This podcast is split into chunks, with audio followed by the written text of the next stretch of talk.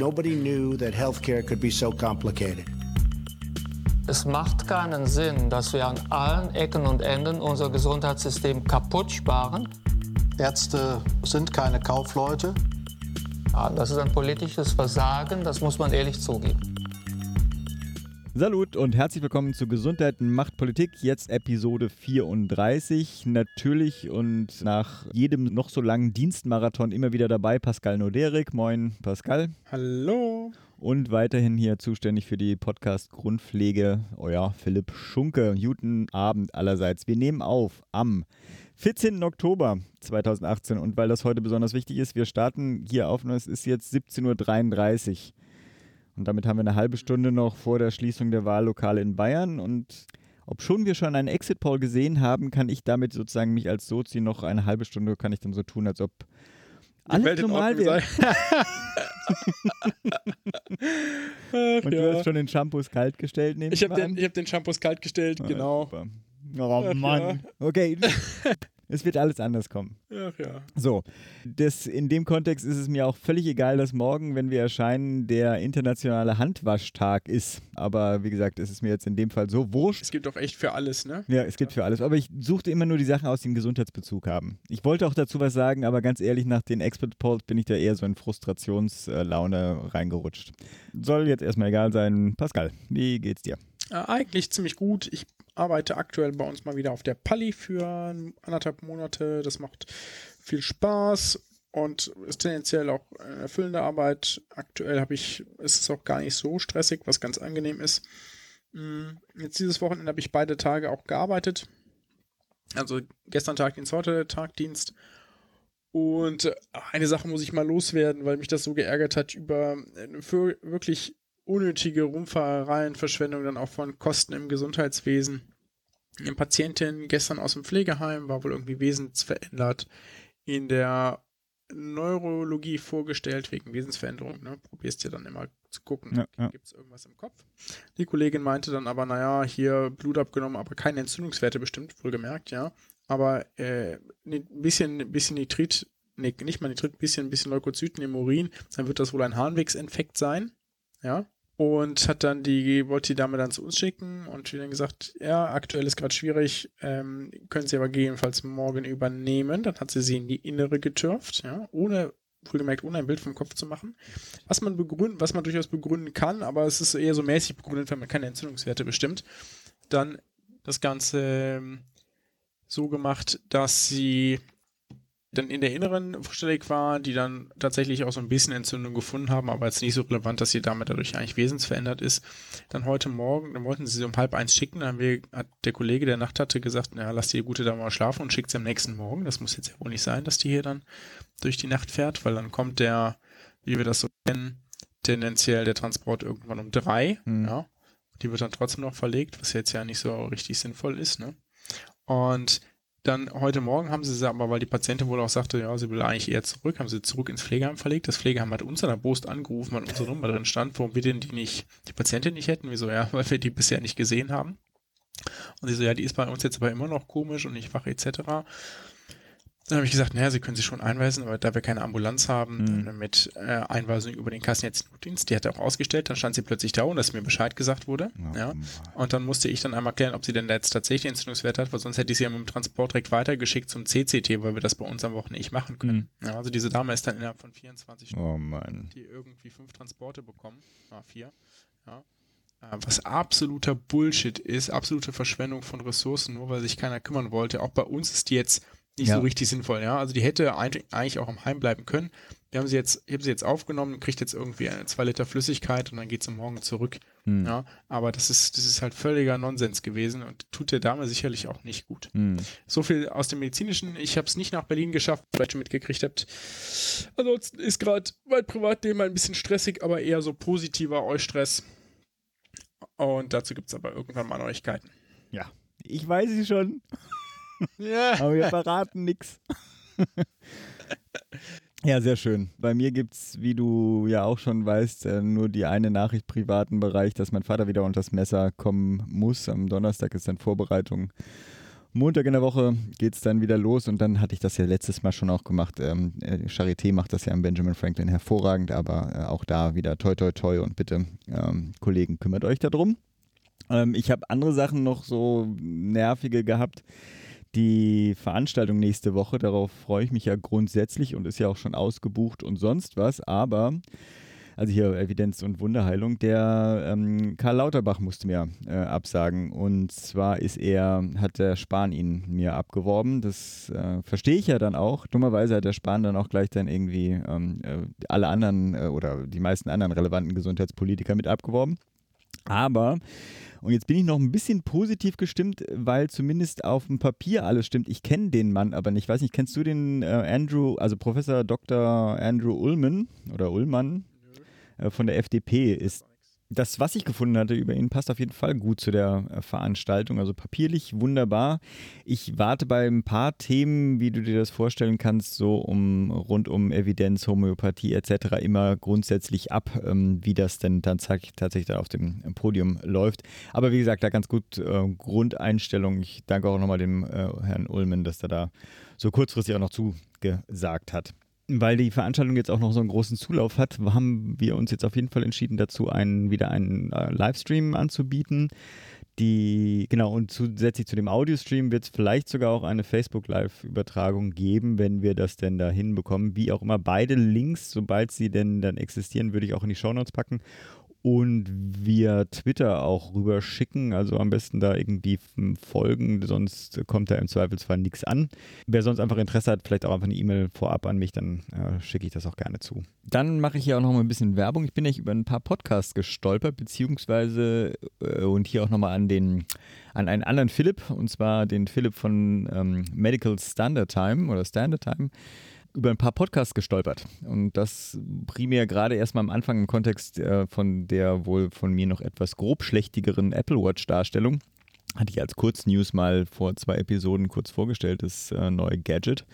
Da gab es Feedback und vor allem dann auch bin ich auf ein paar Podcasts gestoßen, die dann in dem Zusammenhang was gemacht haben und dann aber auch, keine Ahnung, ich war dann irgendwie am Suchen und am Finden. Gibt dann auch einiges anderes auf der, äh, in der Podcast-Landschaft, der, äh, die vielleicht für den einen oder anderen äh, ganz spannend sein könnten. Und wenn ich schon anfange, irgendwelche Podcasts zu empfehlen, dann empfehle ich natürlich auch immer wieder gerne den Podcast Evidenzgeschichten von der Iris Hinneburg und der Silke Jäger. Hatten wir ja schon mal hier zu Gast, hatten wir auch bestimmt schon mal empfohlen, aber es gibt ja auch immer wieder neue Hörer und falls da jemand draußen ist, der den noch nicht kennt, auf jeden Fall den erstmal schon mal abonnieren. Die beiden versuchen in meinen Worten auch teilweise komplexe Themen der evidenzbasierten Medizin äh, sehr entspannt, sehr sachlich, aber auch sehr nachvollziehbar via Geschichten äh, zu vermitteln und ich muss sagen, die machen einen ganz guten Job dabei. Jetzt aber zu neuen Podcast auf meiner kleinen Empfehlungsliste. Und zwar da auch der, wo die, wo die Info von Philipp herkam. Und zwar der Podcast heißt Medical Standard Time. Ist ein neuer oder relativ neuer deutscher Podcast, der erklärt, ich hoffe, ich repräsentiere das nicht falsch, wie Medizinprodukte inklusive Software auf, überhaupt auf den Markt kommen. Also Regularien, juristische Geschichten, technische Aspekte ähm, und wie gesagt, zumindest auch, ich habe jetzt nur die Apple Watch Episode mir äh, angehört. Äh, machen die das ganz gut, nicht zu nerdig, nicht zu technisch zu werden, sondern einen immer noch bei der Stange zu halten. Also ich habe es ger gerne gehört, okay, n gleich 1, ne? also eine Episode habe ich nur gehört, aber ich glaube, es lohnt für, je, für jemand, der gerne, also der in dieser Medizinprodukte-Welt beheimatet ist oder sich ganz grundsätzlich dafür interessiert, bestimmt ein spannender Podcast. Dann den zweiten Podcast, ich weiß nicht, ob du den ja auch schon mal gehört hast, heißt Abhören, der Medizin-Podcast. Ich habe ihn auf meiner, auf meiner Liste drauf, aber ich habe es noch nicht geschafft reinzuhören. Nee, also das Slogan ist, glaube ich, äh, Beine hoch entspannen und einfach nur abhören. Will denen jetzt nichts unterstellen, weil auch da habe ich nur eine Episode gehört. Ich versuche es mal so in von meiner Perspektive, also es ist ein medizinischer, äh, medizinischer Podcast, es geht sehr um Versorgungsthemen, auch sehr fokussiert auf Ärzte, aber ein sehr nettes, entspanntes Setting, also wie das ja auch in dem Slogan, ne, Beine hoch und so, äh, rüberkommt. Es ist im besten Sinne des Wortes ein Laber-Podcast, so wie wir, aber äh, genau, ein, wenn man so stärker auf die medizinischen Versorgungsthemen steht, kriegt man da bestimmt ein gutes Programm geliefert. Ein letztes, einen letzten Podcast, den ich äh, noch empfehlen würde, da habe ich jetzt aber auch, wie gesagt, nur eine Episode geguckt. Das war The Recommended Dose. Und zwar passt das ganz gut auch zu unserem Gesprächsgast heute. In dem Fall ist es nämlich von der Cochrane Australia äh, rausgebracht und der BMJ, also dem British Medical Journal, zusammen rausgebrachter Podcast. Also ist jetzt nicht so wie die anderen Podcasts von, von Cochrane, die sehr ähm, Studien darstellen Studien vorstellen, sondern in dem Fall auch ein Gesprächspodcast.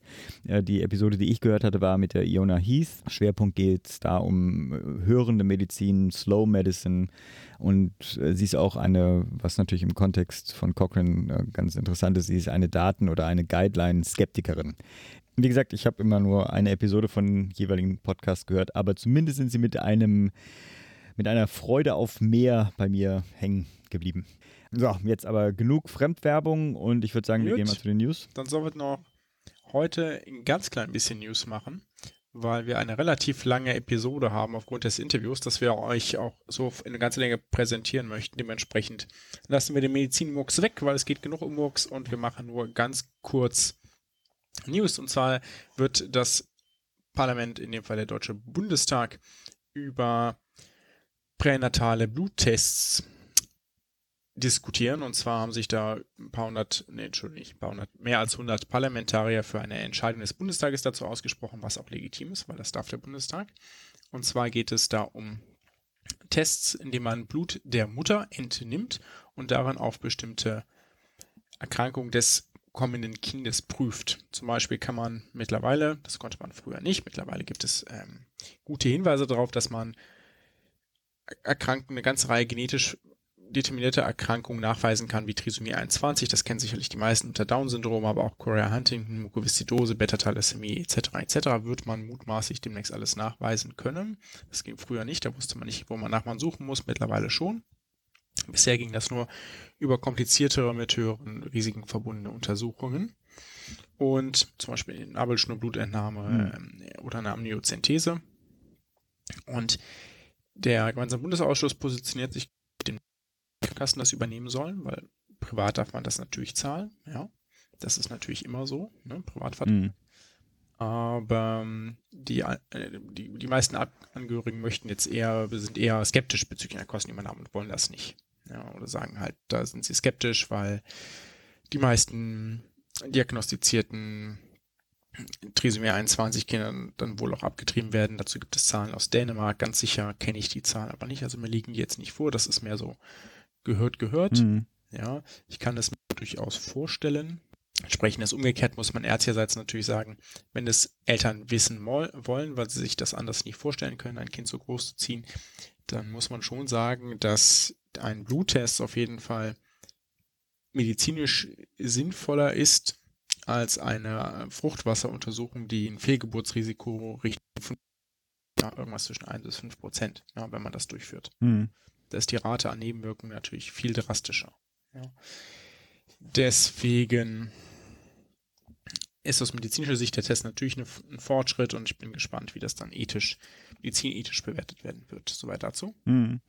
Ja, auch gleich als Vorwarnung, wir haben natürlich eine ganze Menge andere News, die werden wir aber wirklich dann nur als, als Links in die Shownotes äh, verpacken. Also RX-Versandverbot gibt es eine Kleinigkeit, hier Paragraph 219a gibt es was, was ich jetzt rausgepickt habe, weil mich das auch ähm, überrascht hat und gleichzeitig, als ich es jetzt nachgelesen habe, wundere ich mich, warum es mich überrascht. Aber sagen wir so, ich habe eine nach wie vor sehr positive Einstellung zur Arbeit der WHO und deswegen ist mir das ähm, nochmal negativ aufgefallen. Und zwar in dem ICD-Kompendium, ähm, was die WHO ja rausbringt wird sie in 2019 auch die äh, sogenannte traditionelle chinesische Medizin, also TCM, äh, mit aufnehmen. Ich sage mal traditionell in Anführungsstrichen, weil im Prinzip ist ja das, was da als traditionell verkauft wird, nicht alles andere als traditionell. Das gibt es ja teilweise auch erst seit irgendwie 150, 200 Jahren, wie dem auch sei, mit den ganzen Rattenschwanz an äh, Problemen, nicht nur für die Versorgung, sondern auch, äh, was, wir hatten das, glaube ich, irgendwann mal äh, hier äh, das hat ja auch zum Artenschutz äh, teilweise Auswirkungen, ne? Also weil dann einfach irgendwie der, das Nashorn äh, dann irgendwie gejagt wird oder wir hatten auch irgendwann das mal mit den, mit den Eseln, äh, die auch vom Aussterben bedroht sind aufgrund dieser Nachfrage von besonderen Ölen etc. Ich kann einfach nicht nachvollziehen, wie man so leichtfertig seine eigene Glaubwürdigkeit, die, das gesamte naturwissenschaftliche Weltbild, auf dem unsere, unser Wohlstand, unsere Zivilisation derzeit beruht, einfach mal so über Bord werfen kann. Und für was? Also für nachgewiesenermaßen nicht wirksame Therapieformen. Äh, ich will gar nicht, also nicht nachvollziehbar und dass die WHO sich auf sowas einlässt, ist traurig. Die einzige Erklärung, da danke ich auch dem äh, Udo Endroscheid äh, dazu, ist also ein längerer Prozess. Er verwies dann nochmal darauf, dass, und ich zitiere ihn jetzt mal, die Wahrung regionaler Besonderheiten im Gesundheitswesen hat sich die WHO seit Jahren auf die Fahnen geschrieben. Darum hat sie sich auch zum Beispiel nie eindeutig gegen die Homöopathie gestellt. Die Beijing Declaration schrieb das sogar programmatisch in der WHO fest. Zitat Ende. Ähm, unterstellt wird, jetzt nicht von ihm, sondern in einigen Artikeln, die ich gelesen habe, dass es halt schon auch als Lobbyerfolg der chinesischen Regierung, als aber auch der chinesischen äh, hier Director General für ähm, Dr. Margaret Chan oder Chan ähm, war, über Jahre in diese Richtung lobbyiert zu haben oder dem Lobby, Lobbying da in die Richtung äh, nachgegeben zu haben, dass es dazu gekommen ist. Es ist für mich, außer dass es eine, eine Wirtschaftskraft hat, auch touristische äh, Bedeutung hat, äh, nicht nachvollziehbar, warum das zugelassen wird. Also sowohl für, die, für das Wohlergehen der Menschheit als auch in dem Fall sogar auch zu, zum Wohlergehen einiger Spezies, mit denen wir unseren Planeten hier teilen. Ich werde auch ein paar Links reinpacken zum, äh, zum Nachlesen. Es gibt auch einen Podcast, der sich damit auseinandersetzt. Wie auch immer. Links kommen rein. Und ähm, genau, damit soll es auch das gewesen sein. Okay, dann ab zum Interview. Jupp, ab zum Gespräch.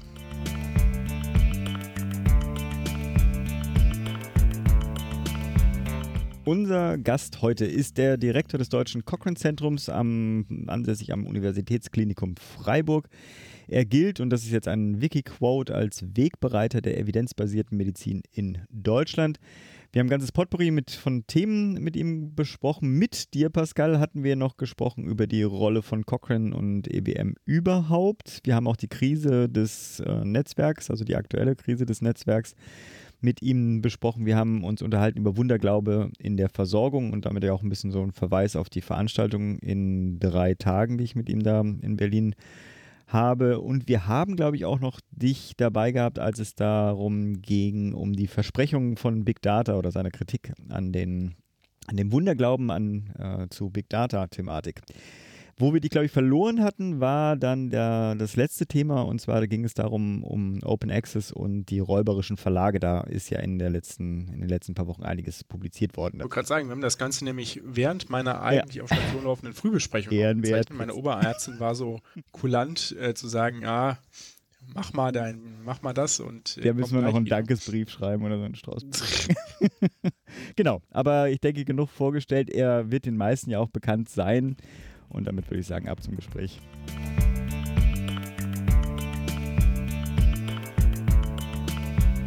Antes. Ja, Herr Antes, Philipp Schunke hier auf der einen Leitung und auf der anderen Leitung Pascal. Willst du kurz ein Wort ja, sagen? Genau. Ja, genau. Hallo. genau, ich bin Hallo. hier im Klinikdienst. Also für den Fall, dass ich hier gleich jemand ins Zimmer platzt oder ich weggerufen werde, dann äh, bitte ich um Verständnis schon ganz nett, dass ich überhaupt kurz raus darf und nicht bei der Frühbesprechung bin. Wie, ist die, ist die nicht schon lange vorbei? Die ja, also es gibt, es gibt die ärztliche Frühbesprechung, die ist vorbei. Die ist morgens um sieben. Nee, nee, nee, nee, nee. Ich bin ja nee? hier in der Geriatrie. Wir haben Frühbesprechung um halb neun. Echt? Ja. Ich bin oft dabei, deswegen bei Vorträgen, also mit ja. Kurzvorträgen und so und dann weiß ich, dass ich oft dann, die Leute sind am Frühstücken, weil die nicht zum Frühstücken gekommen sind, das ist dann von sieben bis, naja. Der Pascal hat gerade ein neues Dienstplanmodell an, äh, umgesetzt und ich nehme an, das, das ist Teil des gewesen. Zeit hat damit nichts. Also okay, nicht, okay, okay. Ja, ich dachte. Ja. Aber es beginnt nicht vor 9 Uhr. Naja, um halb neun ist Arbeitsbeginn offiziell bei uns das ist halt ein bisschen entspannter und familienfreundlicher. Herr Antes, die Cochrane Collaboration oder das Cochrane Netzwerk feiert dieses Jahr ein 25-jähriges Bestehen. Das ist ja ein wunderbares Jubiläum. Es ist zwar kein einfaches, darauf kommen wir später noch zu sprechen, aber vielleicht so ein bisschen naiv oder provokativ gefragt, wozu um Gottes Willen braucht man dieses Netzwerk überhaupt? Das Netzwerk braucht man eigentlich an fast jeder Stelle, wo medizinische Entscheidungen gefällt werden. Das heißt, wo wirklich Entscheidungen, die für Patienten relevant sind, gefällt werden. Und das Ganze hat man historisch gesehen eigentlich immer aus dem Bauch heraus entschieden. Mhm. Einerseits. Aber andererseits gab es auch schon vor 200 Jahren Studien, also die ganz bekannte Studie, die immer bei Cochrane auch mit erwähnt wird, ist die von James Lind, Skorbut, wo er dem Bauch folgend eine, dem, dem, einem Teil der Besatzung, die noch sozusagen der Rest war von den Verstorbenen, mit Vitaminen versorgt hat, aus dem Obst, was er noch hatte, und dem anderen nicht, und hat gesehen, welche durchschlagende Wirkung das hat. Mhm. Also es gab diese Studien auch schon vor Ewigkeiten, aber das jetzt zu systematisieren und mehr oder weniger alle Studien, soweit das technisch machbar ist, als Entscheidungsgrundlage aufzubereiten und dann auch dem Arzt zur Verfügung zu stellen. Das ist eigentlich so eine banal vernünftige Entwicklung, dass man sich fragt, warum das nicht schon früher geschehen ist. Hm. Ja, wenn man sie googelt oder wenn man etwas googelt über Cochrane, wird schnell klar, dass sie, dass sie selbst ja auch bekannt sind für ihre sehr klaren Worte. Haben sie jetzt ja auch gerade schon angeklärt, dass es eigentlich banal ist, dass man das schon nicht schon früher gemacht hat.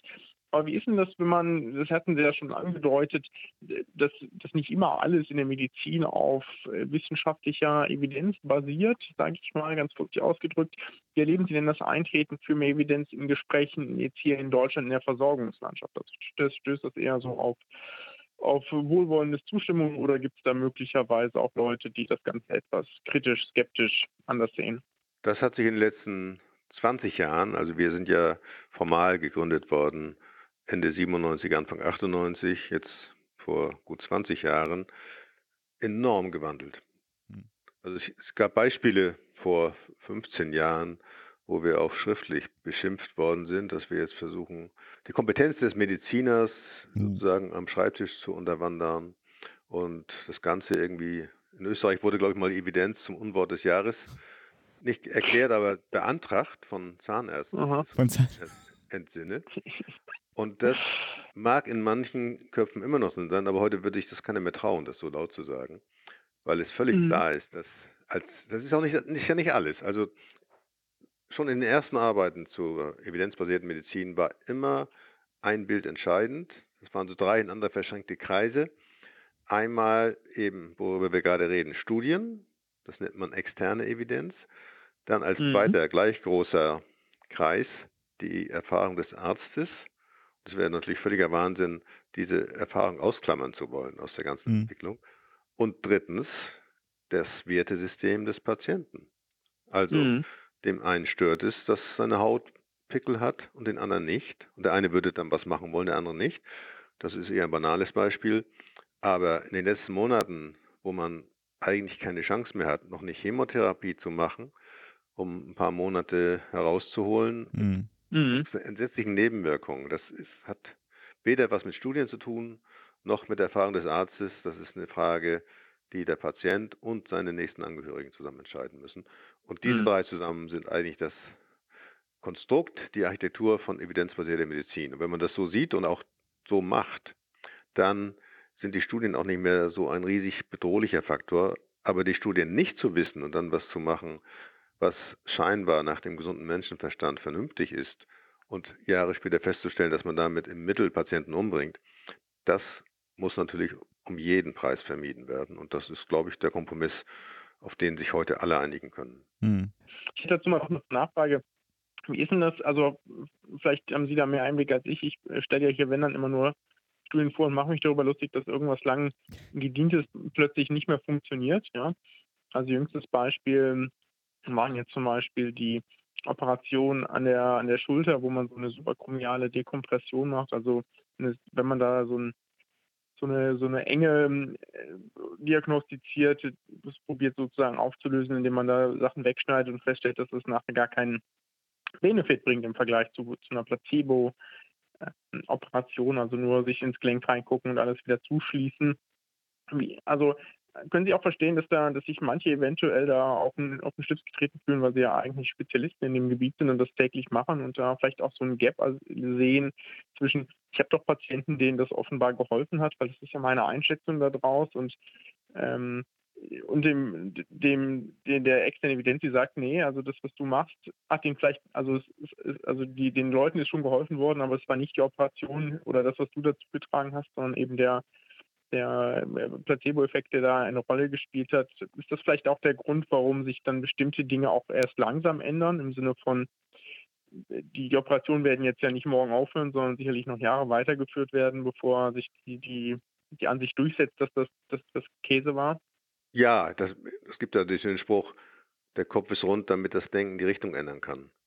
Ja, mhm. also sich davon zu verabschieden, von dem, was man mit aufgebaut hat. Manchmal sind ja sogar ganze Karrieren darauf gegründet, dass man irgendwie eine Operationstechnik entwickelt hat und eingeführt hat. Das geht nicht von heute auf morgen, das ist völlig klar. Nur, es gibt eben auch die Beispiele, wo das mit Händen und Füßen verteidigt wird und dann später umso klarer wird, dass man damit Menschen geschädigt hat. Und das kann natürlich auch nicht sein.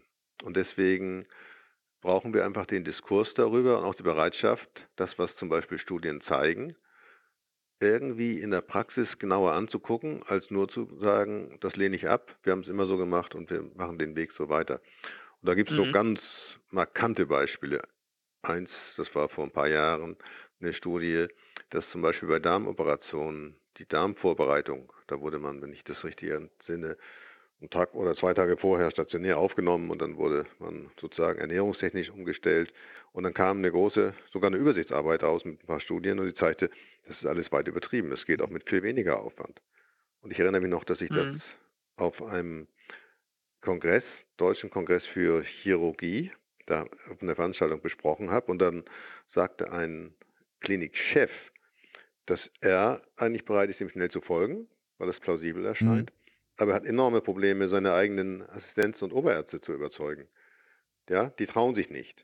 Mhm. Gerade bei sowas ist auch eine Frage von Mut. Man, und dann ist Medizin eben oft auch übervorsichtig, um auch sich selbst abzusichern. Das ist, in Deutschland geht das, aber in den USA ist das ganz extrem, weil sie sofort eine Klage am Hals haben, wenn mhm. sie als Arzt irgendwas machen, was risikoreich ist. Also insofern, das ist aber auch ein wesentlicher Teil von dieser ganzen Kultur. Das sind ja nicht nur irgendwelche Zahlen auf dem Tisch und dann morgen wird die Praxis umgestellt, sondern man braucht den Diskurs man braucht dann auch die Erfahrung und dann braucht man auch andere Studien, wo man einfach schaut, hat es eigentlich funktioniert oder nicht. Und da mhm. muss man ganz nüchtern festhalten, dass der gesunde Menschenverstand bei all diesen Dingen nicht der beste Ratgeber ist. So wie Sie das schildern, scheint das ja eine relativ positive Entwicklung genommen zu haben in den letzten ähm, 20 Jahren, wie Sie das beschrieben haben und auch wie Sie diesen Diskurs jetzt gerade schildern, der natürlich auch schmerzhaft ist. Man kann das ja auch persönlich dann häufig auch nachvollziehen. Haben Sie trotzdem eine Einschätzung zu dem Gegenfakt? Ich bin ja eher so bei den, bei den Wunderheilern in meiner Filterblase, dass sich in Deutschland tatsächlich doch auch noch eine ganze Menge Verfahren halten. Ich nenne jetzt hier Homöopathie oder auch einige Igelleistungen, die ja so gar nichts mit Evidenz zu tun haben. Und trotzdem sind sie in der normalen Versorgungslandschaft auch von der Krankenkasse bezahlt etc. Wie kommt diese Diskrepanz auf? Dafür gibt es ein paar einfache Erklärungen. Die erste Erklärung ist Geld. Da haben sie einfach Geschäftsmodelle, wo niedergelassene Praxen oder auch die Apotheken zum Beispiel mit irgendwelchen Schönheitsmittelchen Dinge verkaufen, wo es nicht die geringste Evidenz dafür gibt, dass es wirksam ist. Das ist der eine Punkt. Der zweite Punkt, und da spielen dann auch tatsächlich die Patienten eine Riesenrolle, ist Glauben. Ja, also der Glauben an Dinge ohne sich damit auseinanderzusetzen, der ist viel größer, als man denkt. Mhm. Kann man gerade im Moment wieder, also die Homöopathie ist natürlich da ein Dauerproblem, gegenwärtig wieder in der Presse und auch in der Diskussion impfen. Oh ja. Diese völlig irrationale Angst vor Impfen wird ja gerade wieder hochgekocht durch den Film, ich glaube, eingeimpft. Ja. Und ich habe ihn mir neulich gegen meine innere Überzeugung angesehen, weil der Regisseur da war und es war einfach ziemlich aberwitzig. Hm. Wie das Publikum, da gab es eine sehr lange Publikumsdiskussion, dankbar dafür war, dass sie zum An Nachdenken angeregt wurden und so weiter und so fort. Aber die Grundmotivation, einfach mal nüchtern zu gucken, was sind da eigentlich die Fakten? Hm. Oder zum Beispiel bei so einem Film finde ich unverzichtbar, einen Menschen in einem Rollstuhl zu zeigen, der irgendwann vor 30 Jahren an Kinderlähmung erkrankt war. Hm. Ja, und die Leute gibt es, auch heute noch. Ich habe Kollegen in dem Kreis. Und dass man so eine Krankheit, die wirklich brutale Auswirkungen hat, durch Impfen mehr oder weniger zum Verschwinden gebracht hat, das irgendwie völlig runterzuspielen gegenüber den mhm. Zweifeln, die es gibt, das sind natürlich Kräfte, die sind da, die kann man nicht ignorieren. Und das ist dann die, die Patientenseite. Und jetzt kommen natürlich wieder, und dann kommen beide Sachen zusammen. Die Krankenkassen nutzen diesen Glauben bösartig aus, um ihn noch zu bestärken, um letztlich den ersten Faktor, nämlich das Geld zu bedienen und damit Kunden zu binden. Mhm. Und dann wird es natürlich etwas verrückt und hat eigentlich mit einem rational gesteuerten Gesundheitssystem, was auch noch solidarisch sein soll, nichts mehr zu tun. Was wir, was wir unbedingt noch äh, besprechen wollten, ja, auch weil es natürlich hier aktuelle News sind, ist die ist sozusagen die Krise, in der sich die Cochrane Collaboration aktuell so ein bisschen befindet. Ich habe da so ein ähm, so ein, so ein BMJ-Blogartikel irgendwie zugelesen, äh, Cochrane is Sinking Ship und dachte so, okay, das ist vielleicht ein bisschen, ein bisschen hart, aber äh, es gab ja diesen, diesen, naja, man kann es glaube ich schon einen Skandal nennen, im Vorstand der Cochrane Collaboration. Also jetzt nicht irgendwie Cochrane Deutschland, sondern geht es um eine andere Ebene. Aber vielleicht, bevor ich jetzt hier irgendwie wieder diesen Blogartikel zusammenzufassen, vielleicht möchten Sie ja kurz einmal erläutern, Sie haben bestimmt mehr Insicht, äh, was da passiert ist und was jetzt die aktuellen Konsequenzen sind und ob das, ob Cochrane da ähm, möglicherweise auch also das Ansehen irgendwie einen Schaden erleiden kann und wie man das noch abwenden kann. Also ich habe das sehr ausführlich dargestellt auf den Webseiten cochrane.de mhm. auf mehreren Seiten und auch nochmal versucht, sozusagen den Widerspruch zwischen einer sich weiterentwickelnden großen Organisation auf der einen Seite und auf der anderen Seite kritische Geister, die damit nicht immer kompatibel sind, darzustellen. Der Artikel wird jetzt sogar in der Zeitschrift der Landesärztekammer Berlin nachgedruckt. Und in Kürze gesagt, ist es natürlich ein extrem komplexes Gebäude, was wir da gebaut haben in den letzten Jahren. Also ich war nicht in der Stunde Null dabei, sondern in der Stunde Eins. Und wir waren dann ja auch mit fünf Jahren Verzögerung gegenüber dem Start mhm. der internationalen Organisation als deutsches Zentrum dabei. Das Ganze ist eine Stiftung unter englischem Recht, weil man ja irgendwie eine Rechtsform braucht und eine belastbare ja. Organisationsform. Wenn wir das hier bei uns machen würden in der gleichen Form, dann wäre das bei uns ein Regierungspräsidium, weil Regierungspräsidien Stiftungen genehmigen mhm. und auch dann die Aufsichtsbehörde dafür sind. Und wenn man sich jetzt überlegt, dass ein Regierungspräsidium, das ist ja sozusagen Bundesebene, Landesebene und dann noch eins runter. Also in der dritten Ebene, das wäre jetzt sozusagen die Rechtsform für eine Organisation, die weltweit eine große Bedeutung bekommen hat. Da kann man sich schnell vorstellen, wo nur die Kommunikation allein in Englisch stattfindet, dass das schon ein Riesenproblem wäre. Ja, mhm. man müsste alle Papiere und solche übersetzen. Also wer, mehr muss ich dazu gar nicht sagen. So, das Ganze ist jetzt umgekehrt so in Großbritannien. Dann ist dazu gekommen, dass das Ganze jetzt in der Konstruktion ist sehr zentralisiert.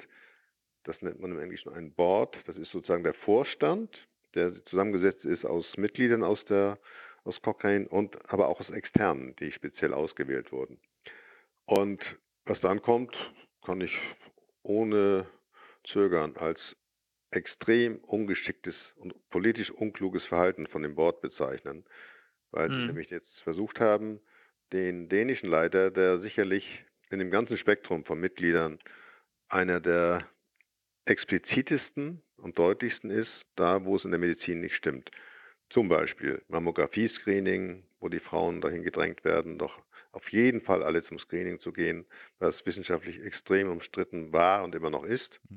Und das kann man durch die ganze Medizin hindurchschauen und er hat an vielen Stellen die Finger in die Wunden gehalten, was auch ein Erkennungszeichen von Cochrane ist. Mhm. Dann sind die Sachen vorgeworfen worden, wo er irgendwas auf Cochrane Papier geschrieben hat. Und er geht keinen Schritt zurück. Jemand anderes hätte wahrscheinlich längst aufgegeben. Aber der ist eben auch genau von seinem Charakter her einer, der dann keinen Meter zurückgeht. Und deswegen hat es an der Stelle richtig gekracht. Das Ganze war überlagert von einer auch wiederum extrem ungeschickten Öffentlichkeitsarbeit von der Leitungsspitze von Cochrane, sodass damit irgendwann die Öffentlichkeit uninformiert war. Mhm. Das Ganze war dann noch überlagert von Vertraulichkeitsvorgaben aufgrund des englischen Stiftungsrechts. So, da sind wir jetzt drin und ich bin relativ entspannt dabei. Das kann man nicht vermeiden bei solchen Organisationen. Das haben sie bei Greenpeace und bei mhm. ähnlichen Konstrukten auch. Aber nach außen kracht und vor allen Dingen, weil Cochrane so einen guten Ruf hat, beunruhigt das natürlich viel mehr Leute, als wenn irgendwo in einem Nischenprodukt sowas ähnliches passiert. Mhm. Es ist auch noch nicht ausgestanden. Also es ist auch jetzt gerade im Moment hinter den Kulissen sehr am Brodeln, mit einer sehr starken Opposition, zu der ich auch mhm. gehöre. Ich habe deswegen auch die Rechtfertigung für die Verhaltensweisen geschrieben, weil die vier Zurückgetretenen mich extrem betreffen. Das ist einmal der Nachfolger von mir mhm. hier im Koch in Deutschland. Zweitens der Leiter von Koch in Österreich, wo ich auch an deren Gründung entscheidend mit beteiligt war. Insofern habe ich mich jetzt auch schützend vor die Zurückgetretenen gestellt und nochmal ausdrücklich erklärt hat, habe, und das wiederhole ich hier auch nochmal, dass der Rücktritt in jeder Beziehung rational und auch institutionell begründet war. Äh, ganz praktische Frage, ist das jetzt trotzdem zusammenfassbar noch als, äh, wie soll ich sagen, ein, ein politischer, äh, politische Krise sozusagen der Führungsebene, weil die, also ich sag mal, die tatsächliche Arbeit ist jetzt ein bisschen fies gesagt, ich möchte ja nicht die Führungsebene ähm, entwerten da, was die Arbeit betrifft, aber sozusagen die alltägliche Arbeit der Studienauswertung, zur Studienzusammenführung etc. betrifft ja vor allem dann andere Mitarbeiter. Sind die, oder wie kriegen die das mit? Die tägliche Arbeit, genau. also das, was Kochen ausmacht, wird davon in praktisch überhaupt keiner Weise betroffen. Also es hat weder Auswirkungen auf die methodischen Vorgaben. Langfristig, sagen einige, und das ist dann im BMJ auch wieder als ein bisschen Sensationsjournalismus zum Sinking Ship, also zu einem sinkenden Schiff gemacht worden, völlig überflüssig an der Stelle. Aber es wird halt kolportiert, dass langfristig die kritischen Geister sozusagen zurückgedrückt werden und das auch methodische Auswirkungen hat. Das kann passieren, aber ich meine, das ist auch immer die Arroganz der Alten. Also auch der Däne ist meine Generation, die glaubt, wenn es nicht alles genauso weitergeht, wie sie es mal begonnen haben und aufgeschrieben haben, dann geht die Welt unter. Das ist ja auch nicht so. Mhm. Also es gibt ja auch kritische Leute bei den, der nächsten Generation, bei den Jungen. Und irgendwann muss man auch mal dann das Schiff übergeben und nicht gleich sagen, dass es sinkt, wenn man selbst nicht mehr oben auf der Brücke steht. Hm. Eigentlich fast, fast ein guter Schluss. Ja, Aber wir könnten auch noch äh, einen Moment auf den, den Konflikt, der auch irgendwie zeitaktuell ist, um Predatory Journals eingehen, falls Sie noch Lust haben. Ja, ich würde darauf noch eingehen und ich würde auch noch mal auf die Big Data und die Apps kurz eingehen. Wunderbar, wunderbar. Ja, da ja das Gleiche zutrifft wie, und ich gehe inzwischen wirklich so weit, wir haben ja vorhin über den Glauben gesprochen, der in der Komplementärmedizin, aber auch bei vielen anderen Sachen eine große Rolle spielt, in der Homöopathie sozusagen die einzige Basis ist. Aber was wir gegenwärtig erleben bei den Apps zum Beispiel, den Glauben an Big Data, das ist teilweise bis hinein in die Wortwahl fast, ja, man kann schon sagen, extrem ähnlich dem, wie man begründet, dass die Homöopathie doch funktioniert, in Anführungszeichen. Die Reihenfolge ist, ist immer die gleiche. Es wird behauptet, es wirkt. Und das geht rein bis in Ministerien, also die vorletzte oder letzte Gesundheitsministerin von Nordrhein-Westfalen hat öffentlich kundgetan, mhm. wirklich öffentlich, das war, glaube ich, mal, also sogar im Fernsehen, sie weiß, dass die Homöopathie wirkt und sie findet es anmaßend, wenn jetzt Leute daherkommen und nach wissenschaftlichen Nachweisen fragen. Mhm. Wörtlich. Ja, ja. Das genau, das war die grüne Gesundheitsministerin aus Nordrhein-Westfalen. Ich erinnere mich sehr gut daran, das war nämlich immer auch zu meinem Leidwesen da so. Aber mich ja. würde einmal interessieren, wo der jetzt, also wie Sie, wie Sie den Zusammenhang zu, zu Big Data da machen, weil ich glaube, das ist nicht so intuitiv für jeden verständlich. Nee, das ist überhaupt nicht verständlich. Das ist extrem kontraintuitiv. Aber eigentlich ist die Homöopathie auch kontraintuitiv. Wenn ich da irgendwie für eine Kombination, die behauptet, dass wenn irgendwo nichts drin ist, es trotzdem wirksam ist. Und dann über Jahre versucht wird, äh, die Physik dahin zu biegen, dass irgendwie das Wasser plötzlich ein Gedächtnis hat und, und, und. Also ich verfolge das jetzt seit 20 Jahren und ich habe selbst einen sehr guten Hintergrund, was Physik und Mathematik angeht. Also das ist teilweise einfach nicht mehr ernst zu nehmen. Das Gleiche gilt auch für das, was unter Big Data, künstliche Intelligenz und so weiter passiert. Man glaubt, und das ist eigentlich erstmal intuitiv völlig plausibel. Ich habe eigentlich immer zu wenig Daten und kann nie zeigen, was ich gerne zeigen möchte. Und wenn ich mehr Daten habe, dann wird alles besser. Und irgendwann weiß mhm. ich alles. Und dann fallen die Entscheidungen sozusagen ohne Unsicherheit vom Himmel. Mhm. Das ist in jeder Beziehung falsch. Das ist theoretisch falsch. Also das Suchen nach Zusammenhängen. Da gibt es ein Schlagwort, mit vielen Daten werden Korrelationen zu kausalen Zusammenhängen. Das ist richtig falsch. Hm. Korrelationen zwischen Zahlen gibt es jede Menge. Und wenn ich jetzt wild herumsuche in großen Datenmengen, dann salopp gesagt poppen irgendwelche Zusammenhänge hoch. Die sind auch zahlenmäßig zusammenhängend, aber sie sind nicht der Kausalzusammenhang, weil da was dahinter steckt. Und da ist immer das banale Beispiel, das habe ich selbst, ich weiß nicht, wie viele Generationen von Medizinstudenten zu Anfang beigebracht. Wir wissen über die letzten 50 Jahre gesehen, dass die Population von Störchen zurückgeht. Kenn ich, ja. Und wir haben gesehen, dass die Population oder die Anzahlen von Geburten zurückgeht.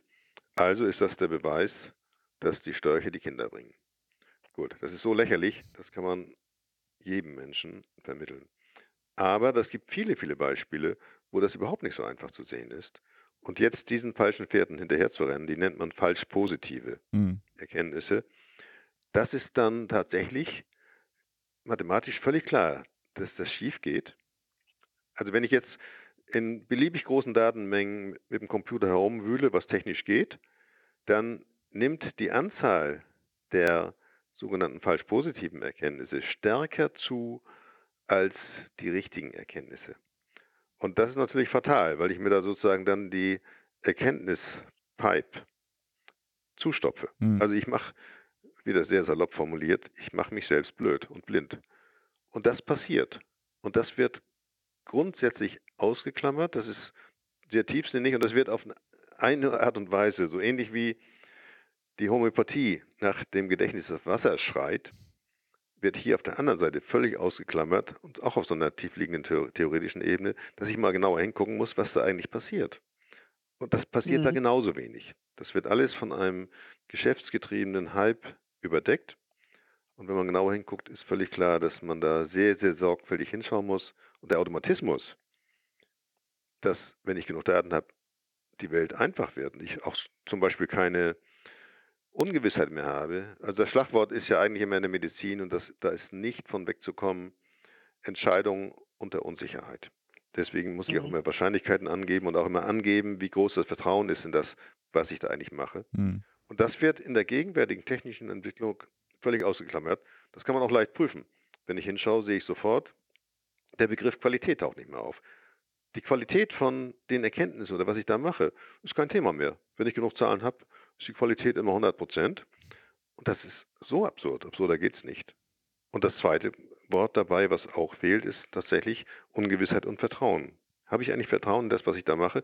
Und auch die Information, obwohl eigentlich ja behauptet wird, dass wir über viele Daten eine enorm gute Information kriegen, fehlt die Information über das Vertrauen, was ich in diese Datengrundlagen haben kann. Das fehlt völlig. Das wird alles sozusagen wieder deterministisch und das ist in der Medizin schlichtweg falsch. Hm. Ich müsste leider weg. Achso. Sorry, der Einschub. Ja, du musst nicht arbeiten? Ich, ich muss tatsächlich arbeiten, genau. Also ganz herzlichen Dank für das Gespräch. War super spannend. Den Rest wird Philipp Schunke dann zu Ende führen, wenn das okay ist. Ja, danke erstmal auch für Ihre Anwesenheit. Wunderbar. Jo, Ciao, Pascal. Wir hören. Jo, tschüss. Ciao. Ja, Herr Antes, ein Thema, was wir nach wie vor auf dem Pad haben, ist ja auch, weil Sie da auch sehr intensiv in der Diskussion sich beteiligt haben, ist ja der ganze Themenkomplex Predatory Journals oder räuberische Verlage, räuberische Publikationshäuser. Ich bin ja ein äh, großer Anhänger von der Open Access Idee und Publikation und äh, halte doch einiges, was da in der Publikationswelt im wissenschaftlichen Kontext so bei, ja, ich will jetzt keine Verlage nennen, aber man könnte die größten ja alle, alle dann nennen, de facto läuft. Gleichzeitig ist natürlich das, was Sie da beschreiben, doch besorgniserregend. Wollen Sie da trotzdem nochmal, also zeitlich? Ja, unbedingt, weil die erste Frage ist an Sie, also dieser Beitrag im Ärzteblatt ist ein bisschen gekürzt worden und der wird an, von manchen Leuten missverstanden in dem Sinne, dass ich gegen Open Access bin. Es steht eigentlich alles richtig drin. Ich lese mir das Ding wieder durch, aber ich habe gerade wieder von, von jemandem was bekommen, der eigentlich sehr klug ist. Und frage mich immer, also ich bin natürlich auch beschimpft worden von den Jüngern von Open Access, mhm. die gar nicht hingucken wollen, sondern die, oh, da wird nur was in Zweifel gezogen, das geht da gar nicht. Also es, von der Sache her ist es völlig einfach. Open Access ist sozusagen von der Grundidee, vom gesunden Menschenverstand, aber auch inzwischen von der politischen Willensbildung her das Modell der Zukunft. Hm. Dann muss man aber nur genau hingucken und die meisten sagen, naja, da müssen wir halt gucken, wenn die Forschung gemacht wird, wie man das irgendwie aufschreibt und dann zugänglich macht. Fertig. Das ist natürlich absurd, weil die ganze Publikationswelt, und gerade gegenwärtig ist es extrem kritisch, auch von diesem Geist von Fake News mhm. und systematischer Fehlinformation durchdrungen ist. Das ist kein Gebiet, was steril ist in dem Sinne. Das Ganze ist vorher sozusagen im klassischen Modell, was man als Abonnementmodell oder Lizenzmodell bezeichnen kann, immer darüber abgefedert worden, dass es einen sogenannten Peer Review gibt. Peers sind die gleichen.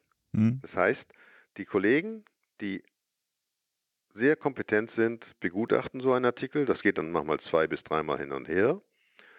Oder die Artikel werden abgelehnt oder da kommen Vorgaben, du musst das und das und das alles noch beantworten. Also ganz tiefgehende Fragen, das kann richtig nervig und aufwendig sein. So, und das Ganze kostet natürlich Geld. Und da haben sie dann Riesenbüros von diesen Zeitschriften und da wird es gedruckt. Mhm. Und je besser das ist, desto besser ist der Ruf. Und da gibt es dann so Spitzenzeitschriften, da sind bekannt, zumindest auch ja, ja, die werden auch immer, genau. Hm. Lancet und New England Journal of Medicine. Hm. So, wenn man das jetzt umdreht, und den Kampf gibt es gerade in Deutschland ganz speziell, weltweit führend zwischen der Hochschulrektorenkonferenz und dem Verlag Elsevier, mhm. wozu Lancet gehört. Und da wird jetzt versucht, dieses Bezahlmodell umzuwandeln. Bei einigen Zeitschriften gibt das schon. Und das heißt, früher musste der Leser bezahlen in Form von Privatabonnements mhm. oder über Bibliotheken. Mhm. Da gab es immer den schönen Spruch, früher konnte der Arme nicht lesen.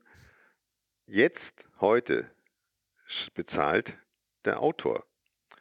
Ja, und einige Zeitschriften, eine bekannte ist, die heißt PLOS Medicine, Public Library of Science, Medicine, die machen das schon und dann kostet die Veröffentlichung eines Artikels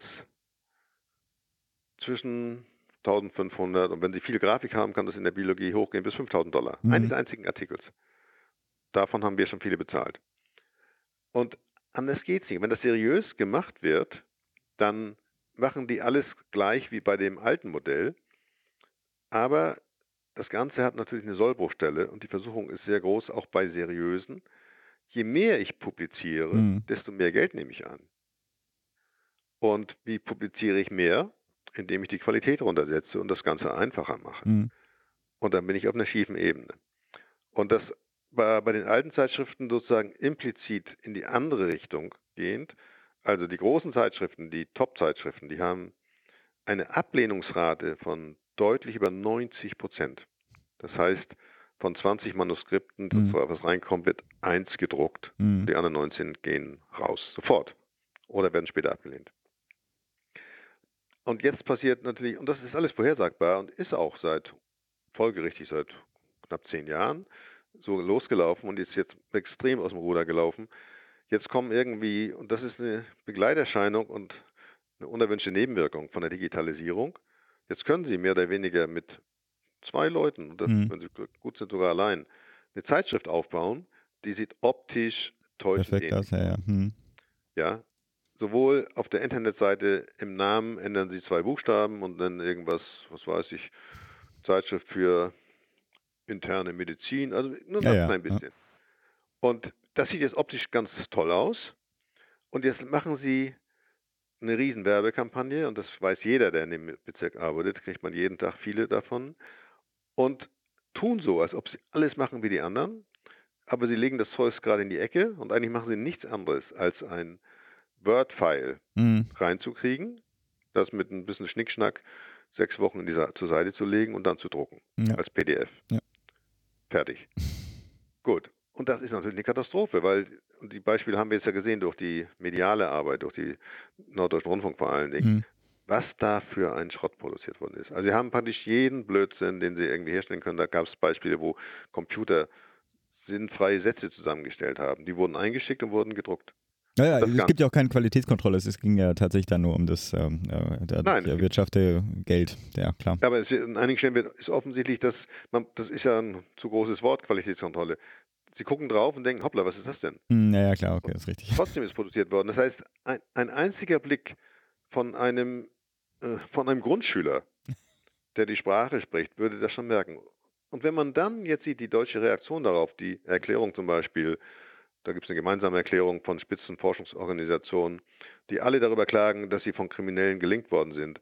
Das ist an Absurdität mhm. kaum zu übertreffen, weil man es sofort sieht. Mhm. Jeder, der schon mal publiziert hat, muss sehen, dass da was nicht stimmt. Und wenn dann zum Beispiel der Rektor der Bremer Universität da über zehn Publikationen hat, dann ist eigentlich doch irgendwo mal Zeit, Alarm zu rufen und das nicht klein zu reden. Ich kann ja in gewisser Weise sogar noch nachvollziehen, warum da so teilweise emotional drauf reagiert wird. Man, also für mich sind die Probleme, die sich mit dem gegenwärtigen Publikationsmodell ergeben, allein, dass ähm, Forscher nicht Zugriff auf, ein, auf aktuelle Studien haben, wenn ihre Bibliothek quasi da nicht das Abonnement bei der äh, Zeitschrift dann ähm, abgeschlossen hatte, kann ich, wie gesagt, nachvollziehen und deswegen auch der, der Wunsch, dieses neue Modell dann äh, schnellstmöglich umzusetzen. Dann ist natürlich aber auch verständlich, dass Kritik an dem neuen Modell, solange die Fehler und die Dominanz des alten Modells ähm, noch existieren, dann auch als, ähm, als äh, Bruch mit einem Glaubenssatz äh, gleich zu, äh, gleichgesetzt wird. Wie sehen Sie denn diese Initiative, an der Deutschland ja jetzt ja nicht teilnimmt, das ähm, strukturierter zu anzugehen? Ich sage, das sage ich gleich nochmal, aber nochmal hm, okay. zu dem hm? Bruch mit dem Glauben, der dann emotional abgewehrt wird die Leute, die das Problem kleinreden, die schaden Open Access, obwohl sie ja die glühendsten Vertreter sind. Und ich bin eigentlich derjenige, der die handfesten Vorschläge macht, was man tun muss, um Open Access wirklich zu schützen und damit ernsthaft voranzubringen. Also eigentlich ist die Frontenbildung gerade andersrum, aber gegenwärtig ist an der Stelle noch ein großes Durcheinander und viele, die nicht genau hingucken, was da eigentlich passiert, die stehen dann auf dem falschen Bein. Insofern bin ich auch sehr dankbar dafür, dass es in diesem Podcast hier mhm. aufgegriffen wird. Ja, wahrscheinlich müssten wir das sogar noch ein bisschen äh, stärker oder besser herleiten und unsere Hörer da mit hineinnehmen. Für mich ist es deswegen so wichtig, weil es ja nicht nur ein medizinisches oder gesundheitspolitisches ähm, Thema ist, sondern es ist ja ein Thema, was die gesamte Fortentwicklung der Wissenschaft ähm, betrifft und das auch nicht nur in Deutschland, sondern das ja auch ein globales äh, Phänomen ist, wie damit umgegangen ist ohne freien Zugang zu wissenschaftlichen, neuen wissenschaftlichen Studien kann ja auch Weiterentwicklung der Wissenschaft in allen Feldern, nicht nur der Medizin, überhaupt erst nur gelingen. Ja, das betrifft die ganze Wissenschaft, aber es betrifft auch im Prinzip Grund, demokratische Grundstrukturen ja. von einer informierten Gesellschaft. Ja. Also man kann das viel weiter fassen. Und deswegen ist auch die Aufgabe so groß, das in den Griff zu kriegen und nicht jetzt irgendwie so zu tun. Also die eine Seite sagt ja, naja, die Zahlen sind ja nicht so groß und wir haben, das, das hat ein bisschen zugenommen, stimmt überhaupt nicht. Die Zahlen haben sich gigantisch, mhm. sozusagen explosionsartig erhöht und in Deutschland, das ist auch, kann man in aller Schärfe sagen, war wieder das ganze Land im Tiefschlaf. Das würde ich am meisten den Großforschungseinrichtungen vorwerfen. Während zum Beispiel in den USA eine Kommission, mhm. diese führende indische Firma, jetzt auch formal im letzten Jahr schon auf 50 Millionen Dollar okay. Schadensersatz verklagt hat. Ja, und zum gleichen Zeitpunkt in Deutschland das nicht mal wahrzunehmen und dann zu sagen, oh, das war doch alles nicht so schlimm und man soll das jetzt nicht so kritisieren, ist natürlich die falsche Reaktion. Ja. Und was jetzt diesen Aufruf angeht, äh, von den elf Ländern und den dortigen Forschungsspitzenorganisationen nicht mehr zu fördern, was nicht Open Access publiziert wird, das ist politisches Statement, aber das kann nicht funktionieren. Mhm. Deswegen mhm. ist es auch schon wieder irgendwie unklug, weil es zu kurz gedacht wird. Und immer wenn man sowas so total fordert, was nicht realisierbar ist, ist natürlich klar. Dann hat jeder eine gute Entschuldigung und dann geht das ganze Ding in die andere Richtung, weil sich dann wieder jeder dahinter versteckt. Und es kann aus zwei Gründen deswegen nicht funktionieren, weil wenn ich die Qualitätssicherung will, ich über irgendeine Form von Zeitschriften mhm. gehen muss, oder ich will, dass es einfach so frei im Internet publiziert wird. Das hätte zwangsläufig einen enormen Qualitätsverlust zur Folge, weil dann natürlich Tür und Tor für Fake News auch in der Wissenschaft geöffnet sind. Die Beispiele haben wir jetzt ja auch gesehen in der letzten Runde. Zum Beispiel hat eine Heilpraktikerin unten am Bodensee ihr auf Knollenblätterpilzgift basierendes Krebsmittel auf die Art und Weise geschönt und irgendwie auf eine Art und Weise dargestellt auf ihrer Webseite, dass es aussieht wie ein offizielles Arzneimittel. Oh An allem vorbei. Ja, das Beispiel kann ich nochmal wieder hervorholen. Und das ist natürlich unglaublich. Und das, wenn ich kein Peer Review oder irgendeine Form von externer Qualitätssicherung habe, ist es völlig vorhersagbar. Gibt es genug schwarze Schafe, die das machen werden. Aber äh, das Peer Review hängt ja nicht zwangsläufig an, an, an gewinnorientierten Magazinen. Also das Peer Review Verfahren könnte man ja auch, auch auf, auf Open Access Verfahren sozusagen realisieren. Ja, aber das funktioniert nur, wenn man darüber eine Win-Win-Situation herbeischafft. Und also ich habe jetzt zum Beispiel, man, ich, ich habe aufgehört, ich kriege tausend Anfragen, irgendwas zu begutachten, ich mache es nicht mehr. Mhm. Weil die Zeit, die man da reinsteckt, gigantisch ist. Und wenn Sie jetzt namentlich, das Lancet hat dann irgendwie unsere Gutachter, eine Liste am Jahresende, dann kann ich in meinen Lebenslauf schreiben, ich war jetzt sozusagen fest installierter Gutachter beim Lancet. Mhm. Das wird jeder würdigen, wenn ich mich irgendwo bewerbe. Mhm. Wenn ich jetzt in einem windigen Open Access Markt, wo, wo, es überhaupt keine Eckpfeiler mehr gibt, was Qualität angeht, sage, oh, ich habe da und da und da und da begutachtet, mhm. dann wäre ja der bösartige Verdacht, dann habe ich wahrscheinlich auch bei Predatory Journals begutachtet, weil die haben ja Namen. Mhm. Und das bestand darin, dass ich einfach nichts gemacht habe. Mhm. Ja, ja. Also der Qualitätsnachweis, der bricht völlig zusammen. Ich sehe jetzt manchmal, da, ich sitze manchmal vor irgendwelchen Aussagen und denke, wer hat hier wo betrogen?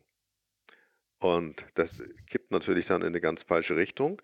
Und das andere Argument, warum diese Forderung von den elf Ländern nicht funktionieren kann, ist, wenn ich das über seriöse Zeitschriften mache, die es ja jetzt gibt, dann bin ich wieder in einem privatwirtschaftlichen Markt. Ich habe keine Garantie, dass es publiziert wird. Mhm. Und ich habe ja mich in den letzten 20 Jahren sehr stark mit diesen 50 Prozent Nichtpublikationen in dem ganzen Markt beschäftigt. Und viele haben mir glaubhaft versichert, dass sie völlig verzweifelt waren, aber nach acht Versuchen bei Zeitschriften aufgegeben haben. Mhm. So, also entweder die Forderung, dass das Open Access publiziert wird, muss dann durch eine Infrastrukturmaßnahme, die aber richtig viel Geld kostet, mhm. unterstützt werden. Oder das muss scheitern. Und dann bin ich mal gespannt, wie diese Organisationen das abstrafen wollen. Soll dann derjenige, also das Projekt, was nicht Open Access publiziert hat, beweispflichtig sein dafür, dass sie es nicht geschafft haben? Das, das geht ja völlig nach hinten los. Ich finde es natürlich jetzt gerade besonders schade, dass der Pascal sich nicht an der Diskussion hier beteiligen kann. Wir können wahrscheinlich auch nicht so tief hereinsteigen. Wir wissen, können aber schon auf jeden Fall feststellen, dass es ein sehr spannendes und sehr komplexes Thema ist. Ich habe ja manchmal die Tendenz tatsächlich zu sagen, man muss diese Infrastrukturinvestitionen machen. Es muss eine Staat mit der staatlichen Aufgabe zugehören, diese Plattform, die ja Grundlage für die wissenschaftliche Fortentwicklung ist und damit ja auch, haben wir ja schon äh, diskutiert, für unser gesellschaftliches Zusammenleben relevant ist, auch dann umzusetzen und zu realisieren. Ja, bin ich sofort dabei. Aber was man dann sehr deutlich sagen muss, Qualität kostet Geld. Ja, klar. Muss, ja, klar. und was gegenwärtig von den äh, Heilsversprechern bei Open Access einfach übersehen wird, teilweise auch schon wieder sozusagen unter Glaubensaspekten, ist wenn man es open haben will, dann muss man es einfach fordern und politisch umsetzen und dann ist es halt open. Gut. Und dann haben wir natürlich ein dramatisches Trümmerfeld, muss man so hart sagen. Und genau das habe ich versucht, in, dieser einen Seite im Deutschen Ärzteblatt hinzukriegen, das, das zu vermitteln. Und diese Grundmechanismen, die sind da. Und was da gar nicht angesprochen wird, ist, dass das ganze Problem auch deswegen sozusagen von der Wissenschaft mit befeuert wird, weil der, der Publikationsdruck so hoch ist. Ja. Publish or die. Ja, aber das ist, das geht völlig unter. Und deswegen ist es auch völlig absurd. Und auch das sieht man in den Stellungnahmen der großen Organisationen. Da wird jetzt immer gesagt, naja, aber da soll sich mal keiner einmischen. Die Selbstreinigungskräfte der Wissenschaft, die werden das schon regeln. Mhm. Da kann ich nur ganz hart sagen, die Selbstreinigungskräfte der Wissenschaft haben bei dem Thema acht Jahre geschlafen. Und jetzt sind sie irgendwie mit der Nase drauf gestoßen worden durch Medien, durch eine sehr gute Arbeit aus den Medien. Und jetzt glauben sie plötzlich, dass sie alles unter Kontrolle haben, alles schon wussten. Und ich kann nur sehr, sehr deutlich sagen, dass diese Aussage schlichtweg nicht stimmt, falsch ist und auch der Sache nicht dient. Hm. Äh, Herr Antes, wir müssen eine positive Schlussnote haben. wir können doch so jetzt das Gespräch nicht beenden. Ja, es werden die wahrscheinlich wieder angetrieben durch die großen Organisationen, also den, der sogenannte NIH, National Institute of Health, was nur die Gesundheit angeht in Nordamerika, die treiben dieses Thema Open Access ja schon lange voran. Das Thema ist ja auch überhaupt nicht neu. Also mhm. wenn man mal schaut, ja. das steht sogar in Wikipedia, das ist als Wort geprägt worden vor 20 Jahren, weil äh, die Profitraten bei den großen Verlagen in der Größenordnung wie bei der Pharmaindustrie liegen, nur nicht thematisiert werden. Also mhm. deswegen ist es überhaupt nicht neu. Und jetzt ist die Frage, wie vernünftig, machbar dieser Prozess vorangetrieben wird. Zu diejenigen, die glauben, dass man das jetzt in zwei Jahren umschalten kann, die sind sozusagen die Garanten des Scheiterns. Aber ich glaube, dass die große Mehrheit das in die richtige Richtung treibt und das Ganze einfach in die Richtung geht. Und da kann Deutschland sogar weltweit mit eine entscheidende Rolle spielen, wenn es gelingt. Das Projekt heißt Deal.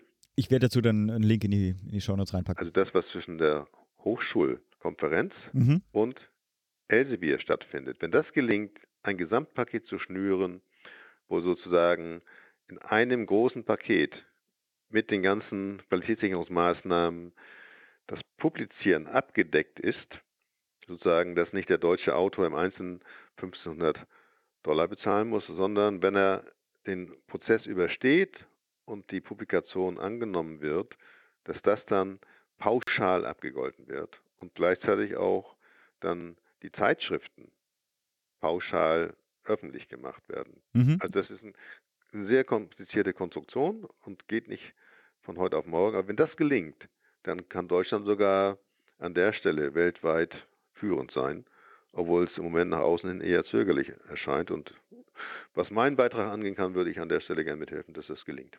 Wunderbar. Das ist doch ein schönes Schlusswort. Das ist doch ein gutes Schlusswort, aber eine positiv war zum Schluss, oder? ja, ja. Gut, so. Also, in, in diesem Sinne, bis dann. Tschüss.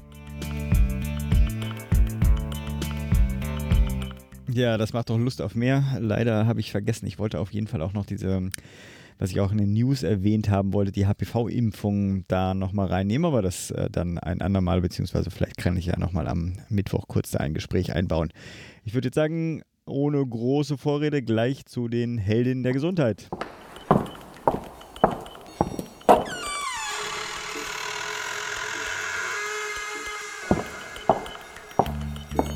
Wir begrüßen erneut unseren Fachmann für die graue und häufig auch grausame Vergangenheit der Medizin. Guten Tag, Herr Dr. Weimeier.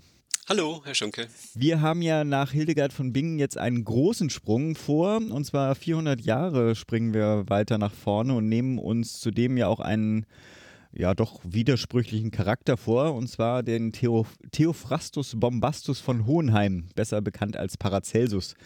Und noch dazu, was ich dann äh, auch mit in diesem Kontext herausgefunden habe, ja auch verantwortlich für einen der von mir meistgehasstesten Sätze in Diskussionen mit Homöopathen. Äh, und zwar, wer heilt, hat Recht. Aber dazu vielleicht erstmal später mehr. Bevor wir uns an seine Leistungen machen, können Sie uns Paracelsus vielleicht erst mal kurz vorstellen? Er hat ja ein, also nicht nur für heutige, sondern wahrscheinlich auch für damalige Verhältnisse ein sehr abenteuerliches Leben geführt. Ja, das kann man wohl sagen. Schon seine Kindheit war sehr ungewöhnlich. Paracelsus war der Sohn eines Arztes, der ein unehelicher Adeliger war und eine Leibeigene geheiratet hat, also ein Skandal damals schon. Und dadurch war nicht nur der Vater, sondern auch der Sohn Außenseiter. Sie sind nach Einsiedel in der Schweiz gezogen und haben dort ein offenbar sehr abgeschiedenes, zurückgezogenes Leben geführt, was Paracelsus durchaus geprägt hat. Also mhm. er war viel im Wald, statt mit anderen Kindern zu spielen und ähm, fühlte sich dort von Geistern und Nymphen und so weiter umgeben. Also dieses Eigenbrötlerische, dieses ähm, Quer, Querulantische ein bisschen, was offenbar der Vater schon hatte, und die Naturmystik, das waren die Dinge, die sein weiteres Leben geprägt haben. Und abenteuerlich, allein schon deswegen, er ist als Wanderarzt dann in die Welt hinausgegangen und das Alter war 15. Wow. Das muss man sich mal vorstellen, dass jemand mit 15 in die Welt hinauszieht und dann auch schon im Grunde einem Beruf nachgeht. Und er hat auf diesen Reisen äh, extrem viel gelernt. Er kam äh, bis nach Lappland, er wurde von Tataren verschleppt, er hat sich in äh, Mystik einweisen lassen in Ägypten, ist im deutschen Ritterorden bis nach Moskau gekommen und so weiter. Und auf all diesen Reisen hat er sein medizinisches Wissen erweitert und daraus dann seine Lehren abgeleitet. Mhm. Es ist ja äh, von daher auch so ähm, bemerkenswert, als diese Reisen ja heute noch einen, einen großen Aufwand bedeuten würden. Wenn man sich dann mal vorstellt, in welcher Zeit das stattfand und wie diese Reise nach äh, Moskau oder sowas dann stattfinden musste, muss ja wirklich also. Ja, allerdings. Und die, den Mut mit 15 Jahren da rauszugehen, ich glaube, äh, na, wie auch immer. so spannend seine Abenteuer als Typ eckte er doch dann häufig mal an. Sie titulieren das Kapitel auch zu Paracelsus auch mit dem Satz, wer wagt, verliert. Können Sie das kurz erläutern? Ja, er hat insofern immer alles gewagt, indem er absolut kompromisslos war. Er hat eigentlich grundsätzlich alles abgelehnt, was von anderen kamen. Er hat Autoritäten vollkommen abgelehnt und hat auch bei seinen Studierenden, bei seinen Studenten alles gewagt, indem er die anderen Professoren und die anderen Ärzte dort, wo er, wo er unterrichten durfte, abgelehnt, beschimpft als Sesselfurzer und äh, mit anderen Titeln belegt. Äh, die waren allerdings auch nicht freundlich, also das war offenbar damals der, der, der akademische Umgangston. Aber seine Studenten, die waren ihm ganz, ganz wichtig, genau wie seine Patienten. Und bei seinen Studenten hat er aber auch kein Blatt vor den Mund genommen. Und am Anfang hat er viel Zulauf bekommen, aber dann haben sich auch seine Studenten von ihm abgewendet und eines Tages fand er einen Schmähbrief, der ihm dann deutlich gemacht hat, er hat auch bei seinen Studenten verspielt und musste dann aus Basel, wo er Professor war, auch wieder fliehen, wie so oft in seinem Leben. Also diese Rastlosigkeit, die er schon früh an den Tag gelegt hat, die hat ihn leider auch später begleitet. Er hat die Kurve nicht mehr gekriegt, obwohl er irgendwann mit 30 als alter Mann äh, dann gerne sesshaft werden wollte, aber das hat einfach nicht funktioniert, weil er mit seiner Art überall dermaßen angeeckt ist und sich überall sofort Feinde gemacht hat, dass er nirgendwo bleiben konnte. Hm, interessanter Typ. Ich wüsste gar nicht, ob, ob wenn ja, ich heute drauf ja, treffen würde, ob nee. ich ihn sympathisch fände, aber ich glaube nicht. Nee, nee. wenn wir zu seinem Wirken jetzt kommen, im Buch wird äh, das ja an seinem, also ich weiß auch nicht, ob das damals für die Zeit üblich war, aber er trug ein monströses Schwert wohl mit sich herum. Was hat es denn damit auf sich? Ja, warum er das eigentlich immer mit sich hatte, weiß ich gar nicht genau. Aber das Interessante an dem Schwert war, dass in seinem Knauf verschiedene Arzneien versteckt waren, ähm, mit denen er auch äh, einmal einen König geheilt hat und ähm, von denen er genau wusste, dass ähm, sie nur dann heilsam sind, wenn sie in der richtigen Dosierung angewendet werden. Und das war auch ein Satz, der von ihm überliefert ist und der ähm, auch heute noch uneingeschränkt, fast uneingeschränkt gilt, nämlich die Dosis macht das Gift. Und äh, insofern war, war dieses Schwert so ein bisschen symbolhaft, könnte man fast sagen, also diese monströse Klinge, so für seine bärbeißige Art, aber dann auch diese Erkenntnisse aus seinem alchemistischen Tun, die in dem Knauf versteckt waren. Hm. Äh, kann man dann Vergleich zu, also äh, von seiner Grundannahme zu, zur Umwelt, zur Natur, einen Vergleich zu Hildegard von Bingen auch ziehen? Ja, beide sind davon ausgegangen, dass die Natur an sich gut ist. Also Gott hat es gut mit dem Menschen gemeint und hat die Natur so eingerichtet, dass sie dem Menschen bei seinen Krankheiten hilft. Während aber Hildegard von Bingen ähm, die Natur als solche, als heilsam und ähm, gut angesehen hat, ähm, ging Paracelsus davon aus, dass in der Natur für jede Krankheit die Heilkräfte versteckt sind. Und die Aufgabe des Arztes oder Alchemisten ist es, diese Heilkräfte herauszufiltern, mhm. herauszufinden, äh, zu destillieren. Und dafür hat er dann seine ähm, Studien im, im Labor angestrengt und kam so auf einige Heilmittel. Er hat gesagt, jeder Krankheit steht ein sogenanntes Arcanum gegenüber, mhm. also ein, eine Heilsubstanz, die in der Natur verborgen ist, die man aber erst finden muss. Eigentlich ein ganz spannender Ansatz. Also sozusagen gehe raus und suche, ne? Ja, Oder? ja, ja, schon, genau. Äh, nur ähm, leider ganz typisch hat er eine Idee gehabt und daraus ein unumstößliches mhm. Weltbild, mhm. ein medizinisches Weltbild geformt und naja, ähm, das ist eben vom heutigen wissenschaftlichen Denken sehr weit entfernt. Und so kam er halt auch zu ganz absurden Thesen. Hm. Wie zum Beispiel? Naja, er hat zum Beispiel ganz richtig die Säftelehre der Antike abgelehnt, weil er generell gegen Autoritäten war, aber er hat sie ersetzt durch eine Lehre, die er aus seinen alchemistischen Studien abgeleitet hat, nämlich er hat sich den Menschen als so eine Art chemischen Baukasten vorgestellt, der ja, von drei. Elementen. So, okay, ja, aber genau. Im Prinzip ja. Mhm. Äh, aber er hat es halt auch ein bisschen simpel gesehen aus heutiger Sicht, denn er hat die drei Elementenlehre begründet. Er hat gesagt, also Schwefel, Quecksilber und Salz.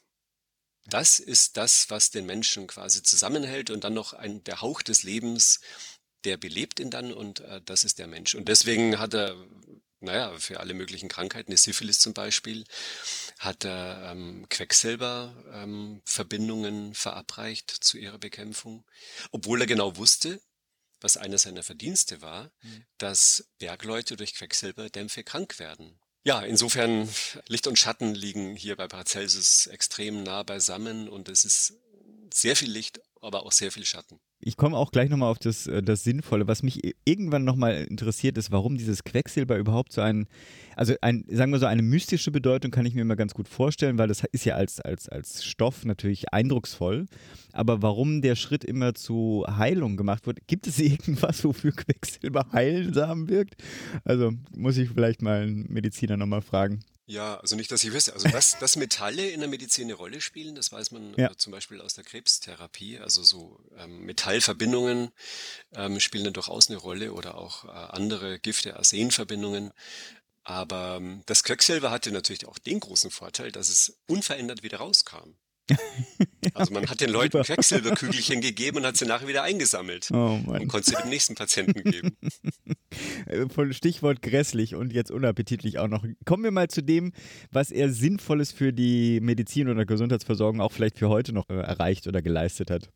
Ja, die Anhänger der Alternativmedizin schreiben sich Paracelsus ganz groß auf ihren Schild, da kommen wir vielleicht gleich, gleich mhm, noch zu. Mhm.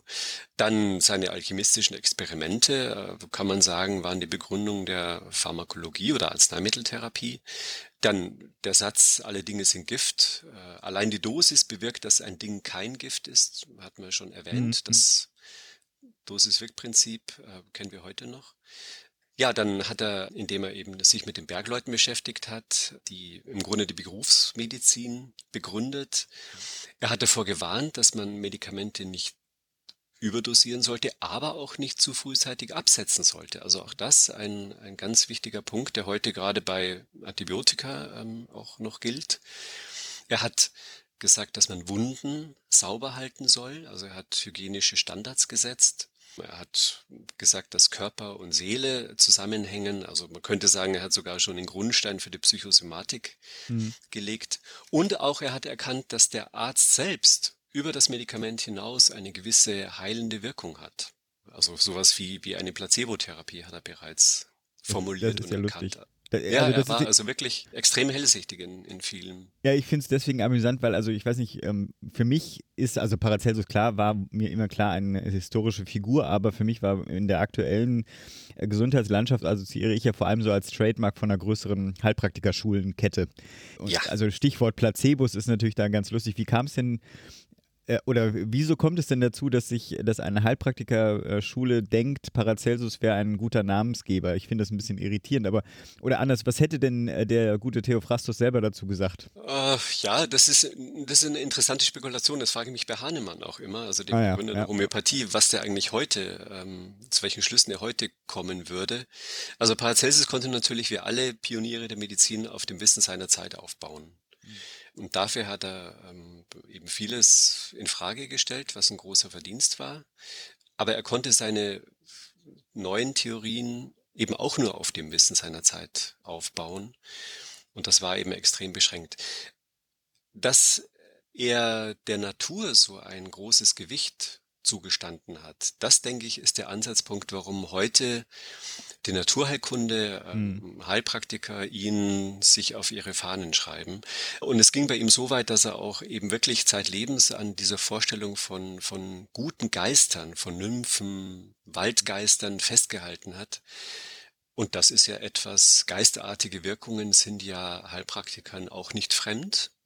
Die arbeiten ja ganz gezielt damit, indem sie zum Beispiel nicht mehr vorhandene Substanzen einsetzen, wie in der Homöopathie. Also insofern ist es durchaus berechtigt. Andererseits ist es absolut unberechtigt, weil sie diesen kämpferischen Duktus die Schulmedizin in Frage zu stellen. Genau. Also diesen kämpferischen Duktus, den Paracelsus auch hatte, auch den reklamieren sie sich für sich und dabei machen sie einen riesigen Gedankenfehler, nämlich die Schulmedizin zu Paracelsus Zeit war etwas völlig anderes als die Schulmedizin heute. Mhm.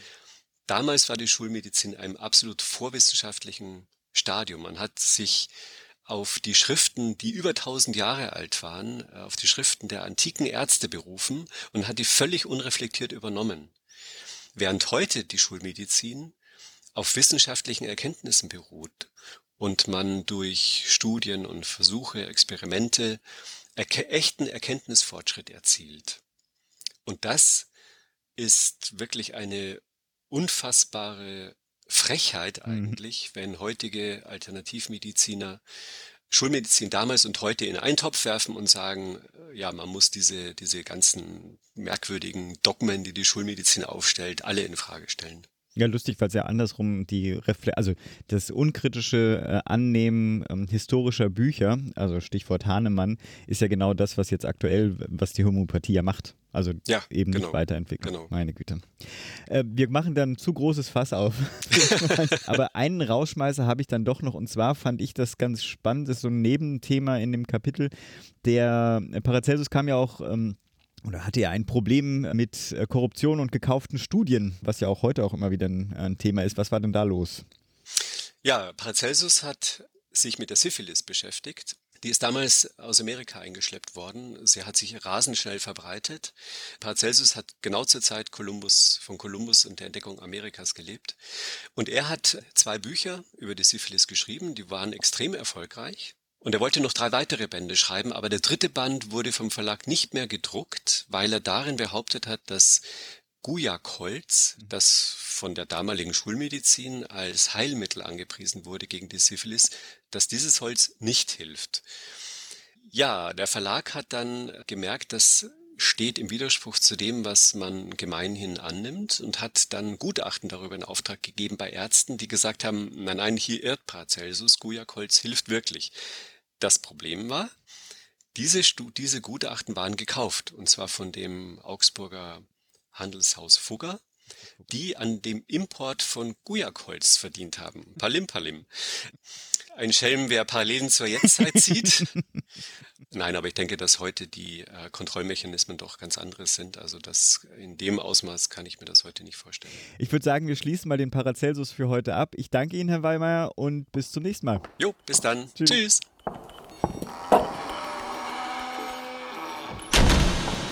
Ja, das war mal wieder eine volle Episode und auch wieder viel zu lang. Meine, meine Entschuldigung dafür oder unsere Entschuldigung dafür, aber auch da der Hinweis, es gibt Kapitelmarken. Und man kann ja auch immer springen. Wie auch immer. Ich denke, das war's für diese Woche. Hast du noch was zu ergänzen? Nö. Dann? Wir hören. Ach so, oh Gott, es ist zehn Minuten vor sechs. Mal gucken, wir können ja gleich noch, wenn, wenn, die Ergebnisse sind, noch einen ganz kurzen Anspiel. Von mir heulend oder ja, was? Ja, ja, genau. In diesem Sinne, bleibt gesund, macht gesund.